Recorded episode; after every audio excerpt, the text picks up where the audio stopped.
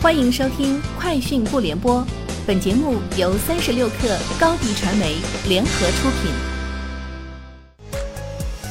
网罗新商业领域全天最热消息，欢迎收听《快讯不联播》。今天是二零二二年二月十五号。据中国汽车工业协会整理的海关总署数据显示，二零二一年中国汽车整车累计进口量排名前十位的国家依次是德国、日本、美国。斯洛伐克、英国、瑞典、泰国、匈牙利、奥地利和意大利，与上年相比，日本和泰国进口量有所下降，其他国家呈不同程度增长。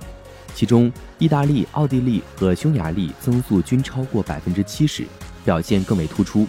二零二一年，上述十国累计进口整车九十二点一万辆，占汽车整车进口总量的百分之九十八点一。Sensor Tower 商店情报平台最新数据显示，一月份，原神移动端海外收入环比增长百分之五十一，大幅超越《糖果传奇》、Roblox 等产品，再次成为海外收入最高的移动游戏。腾讯 PUBG Mobile 排名第二，莉莉丝万国觉醒第三。小康股份旗下赛力斯相关人士透露，赛力斯与华为合作的 AITO 问界 M5 车型。将在二零二二年三月实现大批量交付。据介绍，虎年春节期间，赛力斯工厂持续加速问界 M5 排产，目前已有超千台的试驾车和展车陆续到达终端店面，包括近四百家的华为体验店以及超过一百家赛力斯用户中心，覆盖全国九十个大中城市，供消费者看车及试驾。二零二二年。渠道网络规模建设将达到体验店一千二百家，用户中心三百余家。剧本杀平台推理大师获得网易集团数千万 A 轮融资，宇泽资本为本轮融资的独家财务顾问。本轮融资将用于剧本研发、采购、市场营销投入、招商团队招募、线上平台迭代等方面。同时，网易集团将通过游戏、传媒等资源。对推理大师进行赋能，构建产业链闭环，并探索不同内容业态的融合方式。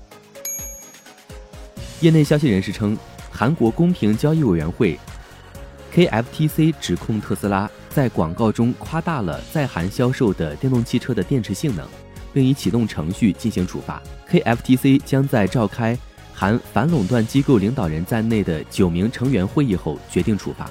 KFTC 称。包括 Model 3在内的特斯拉旗舰车型，在零下温度或在高速公路上行驶时，续航能力会发生下降，而这些情况在官网和广告中都未注明。此外，KFTC 还计划对特斯拉定金不退的政策进行罚款。特斯拉 CEO 马斯克在向美国证券交易委员会递交的 F5 报告中称，2021年11月19日至29日。向一家名称不详的慈善机构捐赠五百零四万股特斯拉股票。当年十一月四号，特斯拉股价刷新历史高位至一千二百四十三点四九美元。报告期内交投于一千零六十二至一千二百零一点九五美元区间。以去年十一月特斯拉的收盘价计算，该笔捐赠价值约五十七亿美元。一位知情人士称。日本电装将加入台积电与索尼在日本建立芯片工厂的项目。这家丰田集团公司将投资台积电和索尼为熊本县工厂设立的合资公司，然后成为其客户。日本电装将很快宣布该计划。以上就是今天节目的全部内容，明天见。品牌蓝 V 想涨粉就找高迪传媒，微信搜索高迪传媒。开启链接吧。